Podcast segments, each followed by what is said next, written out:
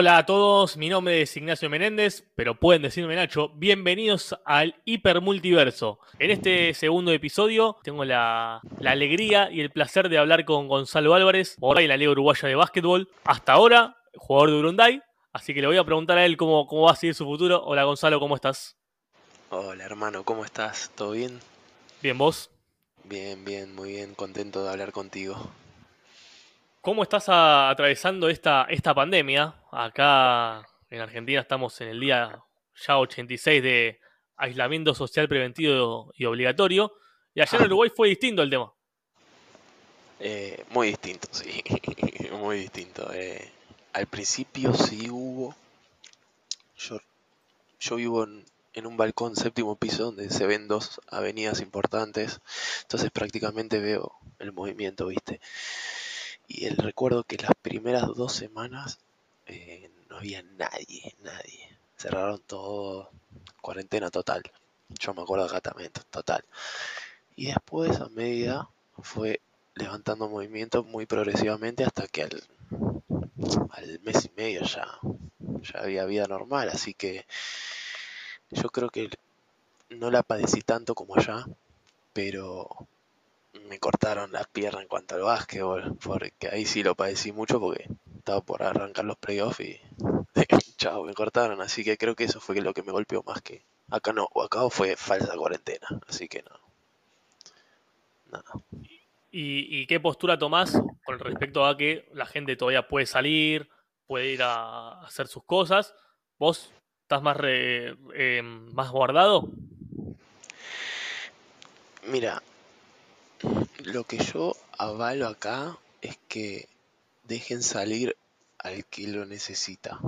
Por ejemplo, la gente que puede trabajar de la casa, que labure de la casa. ¿entendés? Y, y así.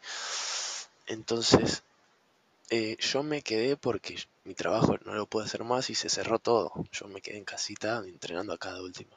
Pero había gente que tenía que salir. Era lo que hablábamos una vuelta, ¿no? Que hay gente que se aprovecha y, y hay gente dando vuelta, ¿me entendés? Haciendo Claro. nada. Sí, sí. Que bueno, yo entiendo la necesidad, pero nada. Había que respetar un poco, sobre todo a, lo- a los más comprometidos, ¿no? Y, y nada, ahora que estamos un poco más informados con el diario del lunes, es es más fácil hablar. Yo creo que acá se está moviendo todo con todo con precau- tomando las precauciones, ¿no? Barbijo, limpiarse, alcohol en gel, distancia, y ahí ya con, con eso la gente creo que está un poco más educada y está más al tanto, ¿no?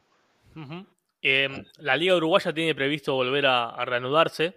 Em, ¿Estás enterado de los recaudos que están tomando? Eh, ¿A vos te pasaron algún, algún informe eh, en, en cuanto a eso? Eh, mm, leí un poquito, leí un poquito, y dice que a partir del ahora, esta semana creo, la, la que viene por ahí, 17 de junio habían dicho algo así, se puede empezar a practicar más o menos, por lo que tengo entendido, de a cuatro jugadores, eh, cada uno con su pelota en su cuarto de cancha. eh, era la idea, ¿no? Y también se podía practicar eh, al aire libre.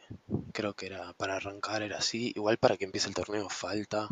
Sé que el metro empieza en agosto, así que no está nada mal para ir arrancando ahora. Que yo la verdad de que terminé no, no toqué una pelota, no pude ir a tirar a ningún lado. Así que con esto capaz que consigo algo para prepararme porque nada, estoy parado de, de febrero más o menos. Así que Em, necesito, claro. tirar, sí. y mm, más allá de la parte basquetbolística, la parte física, ¿estuviste haciendo algo? ¿Te estás moviendo? Ah, sí, no, la parte física siempre. En realidad al principio, como fue todo medio confuso, veníamos al palo, plena temporada, de un día para el otro, pum, nos cortaron. Y me acuerdo que la primera semana dije, bueno, ¿qué onda esto? La segunda, ya medio como que se veía media fea, viste, no había nadie en la calle porque nosotros nos cortaron primero que todo. A nosotros nos cortaron y a la semana declararon cuarentena. Entonces como que pasaron tres semanas y yo seguía parado y dije, ta, no voy a esperar más. Y me puse, me puse a hacer físico, pero nada más que físico, porque como te digo, no puedo ir a tirar a ningún lado. Em, ¿Y eso te, te da algo el club? ¿Lo haces por tu cuenta? ¿Cómo es el No, tema? lo hago por mi cuenta, totalmente por mi cuenta. El club es como que eh, eh, a ver cómo nos dieron ahí para trabajar en casa, pero eh, le pegó muy fuerte esto al club, entonces como que nos encargamos nosotros, ¿viste? Este, pero igual nos dieron una rutina, yo la hacía, pero a ver, no es lo mismo que tener una rutina, estar en tu casa haciendo siempre la misma rutina que, no sé, quería ir a, voy que me dan una clase, ¿entendés? Necesitaba eso. Así que, está, es por mi cuenta, sí. Claro. Em, ¿Y tenés miedo de lo que puede llegar a pasar eh, cuando empiecen los partidos, entrenamientos, em, con el tema de, contagiarse mientras no haya una vacuna? Y la verdad, la verdad que sí. Un poquito sí, un poquito sí. Pero como la, hay que ser realista también. Acá está bastante controlado el tema. Entonces, por eso, tío, creo que vivimos una, realidad distinta. Acá ya nos vemos, compartimos mate, qué sé yo. Ahí creo que 40 casos y cero casos por día hace unos cuantos días. Entonces, nada, es otra realidad. Capaz que el mes que viene, que es cuando empezamos a entrenar, va a estar más tranquilo todavía y ahí ya está.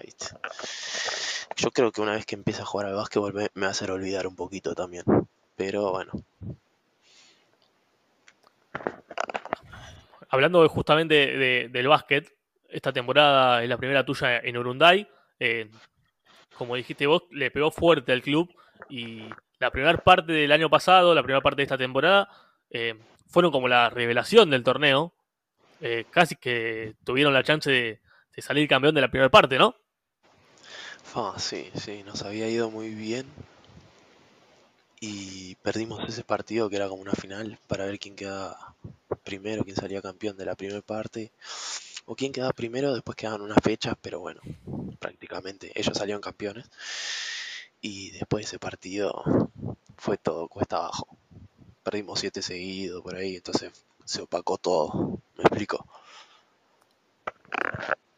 Eh, y ahora en Uruguay hay dos, como dos torneos eh, distintos y de, distinto nivel.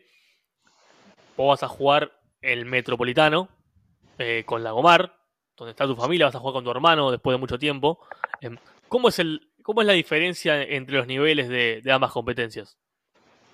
Y es, es, es, se nota la diferencia, es notable, es notable. A ver, para empezar, eh, hay tres extranjeros por equipo en la liga y uno en el metro. Ahí ya hay una diferencia abismal, una diferencia también de dinero porque quieras o no, esto es así. Y, y bueno, también creo que hace la diferencia que está bueno que los jugadores de liga no puedan jugar el metro, así no se repiten siempre lo mismo. Entonces, claramente dividís. Así que está igual, no cualquiera puede jugar el metro y, y, no cualquiera puede jugar la liga. ¿Viste? Hay jugadores que son jugadorazos de liga, pero capaz que el metro, ¿viste? No, no pueden. Claro. Este, suele pasar. O al revés, ¿viste? Jugadores que, que en metro la rompen toda y en la liga están ahí. Pero está bueno, está bueno, está bueno en la, las dos categorías. Y recordemos tu caso, vos tenés el pasaporte uruguayo, vos sos argentino, tenés el pasaporte sí. uruguayo, sí. familia harta conocida en Uruguay, sí. recordemos, tu abuelo, jugador de selección uruguaya de fútbol, exactamente. Eh, ¿Vos por qué podés jugar el metro pese a jugar la liga? Eh, buena pregunta, pero es, es, especial porque yo cuando llegué acá llegué al metro, ¿te acordás? Sí. Bueno, yo jugué el metro y me llamaron para jugar la liga. ¿Qué pasó? Como al ser mi primer año pude jugar metro y después la liga. Yo después de esa liga podía jugar metro, pero no podía jugar la liga, ¿entendés? Sí, exacto. Después de jugar las primeras dos tenés que elegir o jugar metro o jugar liga. ¿Qué pasó? Yo jugué metro, luego jugué la liga, descansé, volví a la liga y ahora puedo jugar el metro porque soy ficha indominada. En vez de llevar a un extranjero, van a usar la ficha indominada que soy yo. Y eso es como un comodín, digamos. Puedo jugar el claro. metro como ficha indominada y luego me puedo jugar la liga otra vez. Ay, qué frío. O sea, si, si se reanuda la liga más adelante, vos la vas a poder jugar. Tal cual. Exacto. Y ya es tu segunda experiencia en la Liga Uruguaya, esta con Urunday. ¿Cuáles son las principales diferencias con el básquet argentino? Recordemos, vos jugaste acá eh, Liga Sí. Nacional, TNA y Liga Argentina, eh, Liga Argentina y Torneo Federal. Eh, últimamente, la verdad, ya no hay tanta diferencia. El básquetbol sudamericano hablando, ¿no? Yo obviamente jugué en, en Uruguay y en Argentina, pero para mí el error que comete Uruguay es meter tantos extranjeros en una liga tan chica. O sea, tres me parece mucho para el crecimiento de los jugadores nacionales, ¿me entendés? Porque ya con tres extranjeros te juegan todos los extranjeros. Eh, pero está.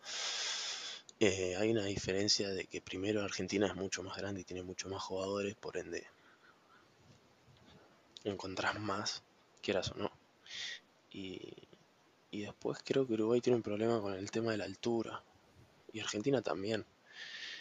Eh, no sé si tiene mucho que ver eso, pero viste que creo que Argentina y Uruguay padecen eso. Creo que la diferencia argentina lo hace en eso, que tenés mucha más cantidad de jugadores y puedes encontrar más. No Ujú. sé, talento. ¿Me entendés? Porque después el básquetbol es casi lo mismo. Tácticamente ya no, ya no es como antes que uno está mucho más atrás. Ahora, hoy en día, este, lo que le falta a Uruguay es un poco de organización en la federación, amigo. No puede ser que vayan cambiando de director técnico cada tres meses, eh, jueguen un jugador y después otro, ¿me entendés? Eh, tienen lindos proyectos que pueden aprovechar y ta, es una buena oportunidad porque de verdad que, de verdad que hay, lo que me pasa en Uruguay es eso, hay, hay, hay, hay proyectos, hay jugadores, hay talento, no lo saben aprovechar, sacan, no le dan ficha a los menores, a los sub-23, ¿entendés? Como que falta un poco de organización, pero hay, hay con qué trabajar, ¿entendés? Sí, más, más que últimamente muchos eh, menores y, y sub-23 uruguayos han venido a jugar acá a la Liga Tal cual. Argentina. Tal Eh, cual. en la Liga Nacional creo que hay un, juego- un par de jugadores en obras, eh, Sí. un par de jugadores en, Joaquín en Bahía Básquet. Rodríguez, y hay un montón Sí. acá que pueden jugar tranquilamente en Argentina, ¿entendés? Y acá como que siento como que no le dan el valor que le tienen que dar, ¿me entendés? ¿Por qué? Sí. Porque, hay- porque se lo dan a los extranjeros, ¿me entendés? Mismos extranjeros que después usan como trampolín la Liga Uruguaya para venir al- a la, a la Liga Nacional acá. Tal cual, Ha pasado. tal cual, tal cual.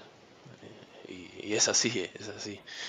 Este, pero bueno, es un tema de la federación. Yo también te estoy hablando de un punto de lo que viví dos años y medio de que estuve acá. Capaz que, no sé, yo también me llevo por comentario, hablando con gente, viste que antes era también desorganización, entonces como que, bueno, ahora se hizo la BUA acá, no sé si estabas enterado que es como la asociación de jugadores. Ah, mira. Sí, sí, no había nada, o sea, existía, pero como que estaba retirada. Y ahora la levantaron bien, bien, agarró todo un grupo nuevo, joven y bueno, con ganas, así que les tengo fe porque están, están re metidos, están muy metidos, me gusta. ¿Y mm, tenés ganas de volver a jugar acá? ¿En Argentina? Uh, qué buena pregunta. Y, y si tenés ganas, ¿en qué condiciones lo harías, no? Porque en tu última experiencia acá fue, fue en, el- en la Liga Argentina. Sí, es verdad, en Rivadavia. Y tuve, una, tuve un muy buen torneo, de hecho. Eh, si volvería a jugar, siempre, sí. Lo que pasa es que está re complicado el país, amigo. Sobre todo en Buenos Aires. Capaz que ahora me cambié un poco, porque yo al tener familia debería estar cerca del trabajo de Pauli, porque bueno, eh, es un trabajo seguro y yo acabo de tener al nene, por ende no nos íbamos a separar, ese era el plan antes. Pero ahora con la pandemia, Pauli puede trabajar desde, o sea, remoto, por ende podemos ir a cualquier lado. Entonces, mi pregunta, o sea, mi respuesta es sí, volvería a jugar a Argentina. No sé si a Buenos Aires porque, no sé, estoy un poco cansado de Buenos Aires, pero extraño a mi Pero- gente, como te decía antes. Pero ¿Entendés? ¿aceptarías ir a ponerle a un equipo de Liga Nacional y ser el noveno jugador? ¿O preferís ir a un equipo de Liga Argentina y estar en el 5 inicial al menos? ¿Esas son las opciones? No, no, yo para. Son dos opciones que se me acaba de ocurrir en, en este Ah, momento. Ta, ta, ta. No, porque ah, como sabrás, te- tengo otra opción, tengo otra puerta que saca Uruguay, entonces tiro las Sí. cartas sobre la mesa y Sí, sí, yo, sí, sí.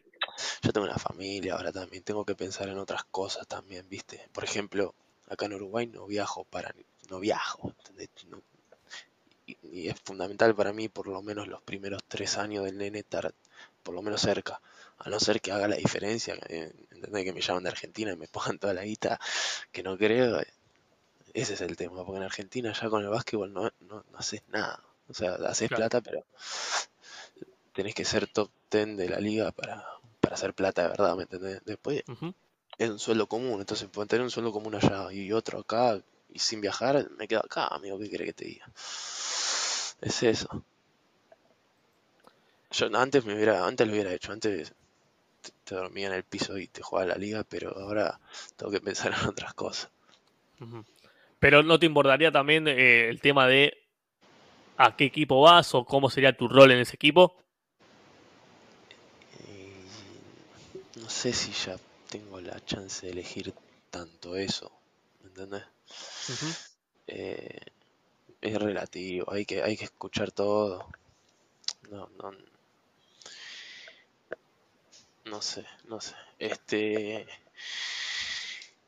yo no sé si estoy dispuesto, yo, yo entiendo lo que me decís, yo no sé si estoy dispuesto a, a jugar cualquier cosa con tal de ir. Me- Creo que viene por ahí la mano, ¿no? Sí, sí, sí.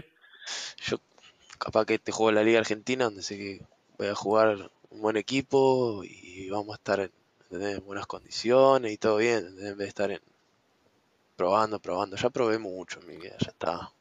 Me quiero Por eso querés algo, algo que sea dentro de todo seguro y, y bueno para Tal vos. cual, tal cual. No importa qué liga, porque la verdad que como vos dijiste, jugué el Federal, jugué el TNA, jugué la Liga, jugué el Metro acá, jugué la Liga. Y la verdad que es- simplemente son distintos torneos.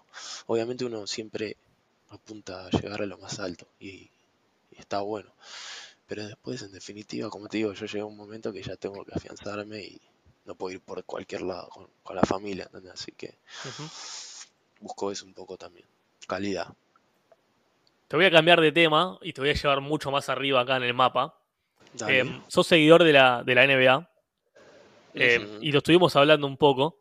¿Qué opinas de, de la vuelta de la NBA y que sea todo en el mismo lugar como va a ser en, en Disney? Con todo el tema este de la, de la pandemia, ¿no? Sí, sí. eh, Qué buena pregunta. Es un tema delicado, amigo, porque, por ejemplo, hay un- una parte que Kyrie Irving que está en contra, ¿viste? Porque dice que es como una, como que es, es una distracción a lo que realmente están pasando. Acaban de matar a otro tipo, ¿viste? Y está todo caldeado ya. Entonces, yo veo un poco con los ojos de desconfianza también eso me pasa, que las cosas que pasan en el mundo me hacen ver las cosas con desconfianza, que en vez de verlo como que tiene que volver la NBA porque estos tipos necesitan trabajar, entre comillas, lo veo también como que no, no importa nada, el show no, no debe parar, ¿entendés? Como que en plena pandemia estén dando a Tinelli, bueno, esto es lo mismo. Yo siento eso, ¿entendés? Como que, qué sé yo, yo no sé si estos tipos realmente necesitan trabajar. Si, ¿Me explico? No Sí, es sí, es la B nacional de fútbol. creo que entre ellos tienen distintas posturas, porque hoy justo salió a, a hablar un jugador eh, de, de Indiana, creo que es eh, Ed Davis, diciendo Ah, que sí, Kyrie Irving puede quejarse de eso porque es millonario. Claro, Eh, nosotros no, hay jugadores que, que necesitamos jugar porque si no, no jugamos no cobramos. Eh, la NBA tiene un- una escala salarial eh, muy buena a comparación de otras ligas, pero Claro. los que menos ganan eh, cobran 500 mil dólares en toda la temporada y nada más. Y para asegurárselos tienen que jugar. claro. El tema ahí también está el tema ahí- este racial, además. Claro, claro. Bueno, ahí tenés también, es algo, a ver, si Irving sale a decir eso, bueno, no jueguen, pero banquense entre ustedes, ¿me entendés? Los que más tienen, listo, denle a los que menos tienen, entonces listo, bancamos todos. Pero entonces ahí salta otro tema también, ¿viste? Es fácil, tal vez, hablar cuando sos Sí, Ky- Kyrie Irving, está lleno de plata, ¿me entendés? No, también lo entiendo. es- eh, eh, bueno, algo así. entiendo. ¿Cómo? Sí, algo así pasó en, en el fútbol argentino. Em, cuando Tevez salió a decir que ellos están dispuestos a no cobrar y los jugadores del ascenso dijeron, pero nosotros no. nosotros tenemos que cobrar para jugar, eh, em, eh, cobrar para vivir. Claro, claro, tal cual, tal cual. Bueno, ahí se divide todo, están los que necesitan jugar, qué sé yo. Yo pienso que, mira, a mí me está pasando parecido, yo necesito jugar. Ese es el tema, yo necesito jugar. Y hay que ponerse del lado de los jugadores que necesitan jugar. Yo creo que la NBA se aprovecha de eso para continuar con el show, ¿me entendés? Porque a la NBA no le importa que. la NBA quiere que, haya show, eso es lo que yo siento, que dale. Y que también que tapen un poco todo, ¿viste? Este, pero bueno, también está la realidad de los jugadores que necesitan jugar, entonces. Es un poco y un poco, ¿viste? Sí, además que dentro de poco tienen que renegociar el contrato. Luego de todos los jugadores, el convenio colectivo de trabajo. Y se estuvo comentando que por parte de los técnicos, si los si no, si no aceptaban jugar, retornar esta temporada, eh, a haber un, sí, un lockout eh, nuevamente en el 2021 por todo este tema, ¿no? Eh, y encima de todo tenemos una pandemia, que es todos metidos en un lugar, también es Disney, y, y además en Florida eh, esto Disney también en Florida, en Orlando, sino cerca de, más cerca de Miami, la WNBA va a volver a jugar. Ah, o sea, va a, comenzar su temporada mucho más chica directamente con playoff. O sea, e, es, el nivel que, maneja la, NBA es, tremendo. Sí, no, no, no, yo creo que la sociedad de los Yankees también es un poco así, ¿no? No sé, el valor de la vida no les importa nada, ¿viste? Yo no estoy muy de acuerdo, pero qué sé yo, piensan así, no, no. Yo acá, por ejemplo, mi pregunta es, ¿se contagia uno y qué hace? ¿Lo descartás como un, como un perro? ¿Cómo, ¿Qué hace? ¿Cuál es el protocolo? Si ya entrenó, si ya jugó. Acá lo mismo, pero es el riesgo que uno toma también, ¿no? Yo creo que a esta parte, en este momento ya de la pandemia, se está viviendo de una manera que tipo, ya, ya no puedes parar todo. Que sea lo que Dios quiera, entre comillas. O sea, te tenés que arriesgar. Hay una parte que te tenés que arriesgar. Entonces, es como lo veo yo acá, ¿viste? Obviamente, como te digo, se vive otra realidad acá. En Argentina, yo, por ejemplo, en Buenos Aires, ni en pedo. No, no, no. ni cerca. Pero bueno. Em, aparte de todo esto, Estados Unidos está viviendo jornadas eh, convulsionadas. Ya lo, comentaste vos recién. Em, con asesinatos de, de George Floyd, de Bena Taylor, hoy una nueva persona en, Atlanta, em, con el tema este del racismo, em, de la brutalidad policial, y los jugadores em, afroamericanos de Estados Unidos, de la NBA, de la NFL y, otros, otros deportes, han tomado una posición muy, muy fuerte respecto a eso. Yo creo que tengo que hacer un mea culpa, yo te conozco hace mucho, y nunca te pregunté esto de, de alguna manera, si esto te afecta en algo a vos vos sos una persona eh, de piel negra, em, si te, afecta eh, en particular o, no. Mira, en particular yo creo que me afecta, que lo siento distinto a ustedes, por decir, entre comillas, a ustedes. Eh, sí, sí. Porque tampoco me gusta usarlo porque yo soy muy... Somos todos iguales, no, hay ustedes, nosotros, piel, pero bueno, ellos viven ese tema que, a mí me afecta porque no puedo entender cómo, cómo existe ese odio. Por, a ver, por, yo me miro, tengo la piel negra y, te matan, es algo que te deja pensando, más que afectarme, bueno, sí, me afecta porque me deja pensando que es, es una locura, Entonces me, me afecta por ese lado, porque después yo no tuve mucho Puede ser que sí, pero bueno, era por portación de cara. Yo salíamos, ¿te acordás? Cuando éramos pibes y no me dejaban entrar al boliche. Y ya es, se volvía algo eh, normal. Y era como que, está. No, no es que me pegaban, me mataban por ser negro, pero bueno, no me dejaban entrar, amigo. Entonces, de cierta manera había racismo, pero bueno, esto ya es otra cosa totalmente distinta, lo están matando, entonces me afecta Sí, me afecta, claro, que me afecta como nos afecta a todos, amigo. No creo que me afecte. O sea, vos ves esa imagen, yo creo que cada uno que vio ese video. No, obviamente. locura, boludo.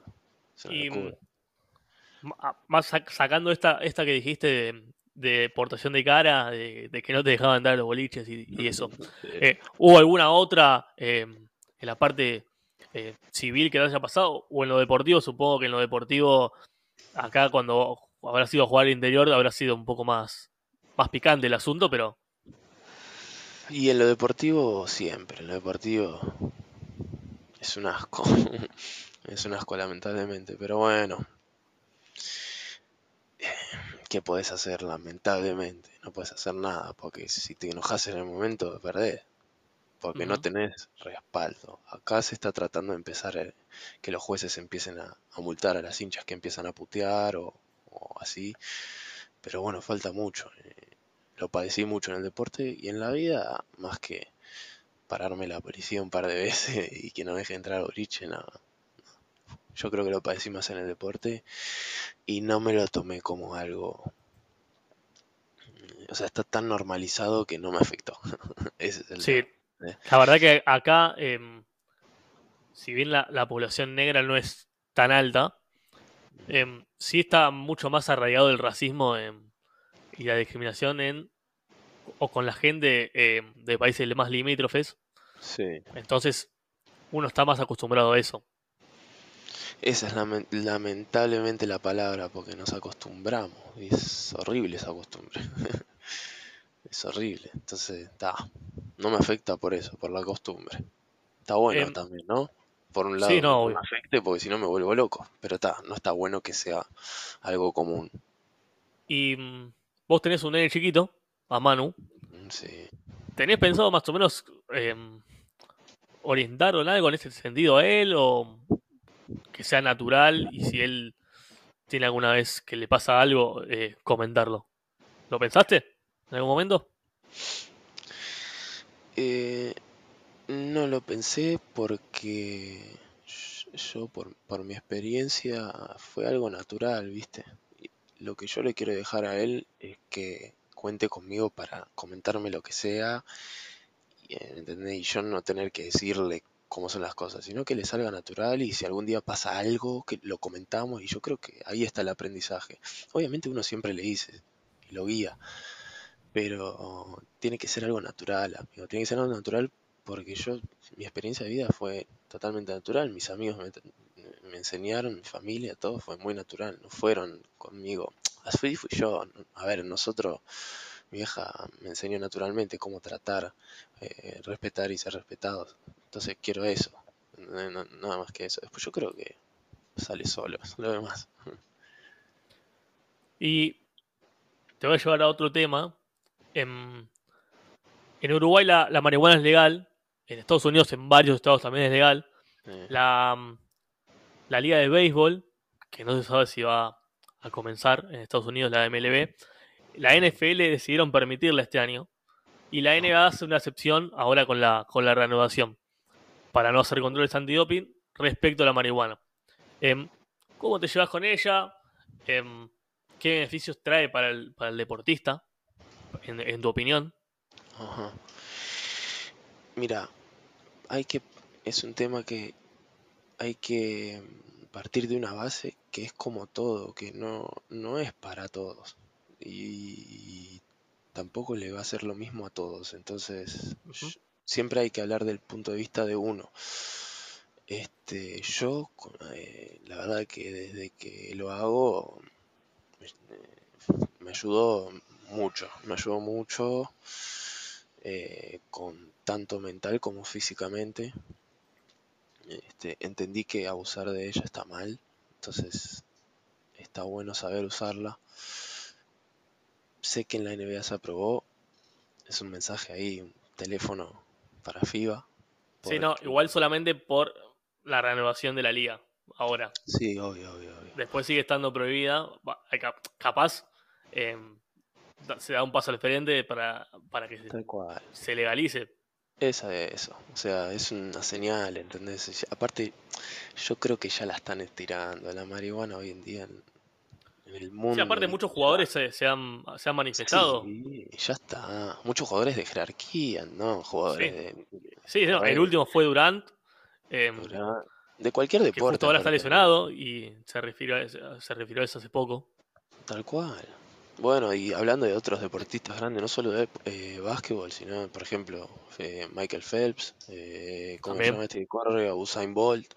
Eh, bueno, y así un montón, que yo seguro no conozco, pero es como que es un tema que ya, como que ya está. Pero bueno, hay que, para mí falta educación sobre eso también, porque vos no puedes también largarlo a, para mí, ¿no? Eh, hay mucha gente que tiene muchos prejuicios sin saber, sin estar educada. Entonces, va por ahí el tema. La prohibición no está bueno. La prohibición no es buena si no es algo.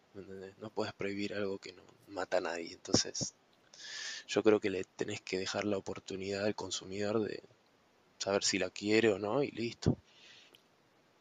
¿Y a vos te, te hizo mejor a veces em, la marihuana que un analgésico? Después de un Sí, partido dejé- o después de un dejé entrenamiento. mucho, dejé mucho los analgésicos. De hecho, ya no tomo más. Al sumo, si es algo, por ejemplo, me desgarré el hombro de un golpe y bueno, sí, ahí vamos a darle. Pero después no, no. Antes tomaba mucho y, y me di cuenta que no. no. Prefiero el proceso natural y, y no es que, ah, te duele algo, fumas marihuana. No, no. Simplemente uno fuma para, para relajar. Después si te duele algo, bueno, está. Pero yo lo usaba para mí fundamental eh, después del partido, amigo. Porque la verdad que cuando juego tenés, más allá de tener cuidado con el antidoto y eso, también, a ver, no está bueno estar tan relajado. Entonces, ahí es cuando uno tiene que medir. Obviamente yo con mi experiencia hace más de 10 años que, que fumo, nada, te vas conociendo, entonces no está bueno el exceso. Y está bien no saber cuándo, cuándo no te vas a perjudicar y demás. Así que para mí el más fundamental era después del partido, para bajar un poco. Claro. Para cerrar, te voy a, te voy a llevar a un tema más polémico todavía. A ver, Em, Viste de las Dance, como casi todo el mundo, eh, más en esta cuarentena. ¿Qué sí. opinás de un líder como Jordan? ¿Qué opinás tener una persona como Jordan como compañero? Y mira, Jordan era único, amigo, y eh, yo creo que me quedé con eso, no es ningún ejemplo. Puede haber otro jugador que, con, por ejemplo, LeBron James, yo no lo, sí entra en la comparación y tiene capaz que totalmente otro estilo, entonces yo creo que fue un compañero único que vos tenés que ser pillo y cuando te notás la grandeza te subís al tren, porque te tenés que subir al tren porque vas, te vas a hacer mejorar y no importa qué costo, pero te va a hacer mejorar porque lo tenés ahí. Después,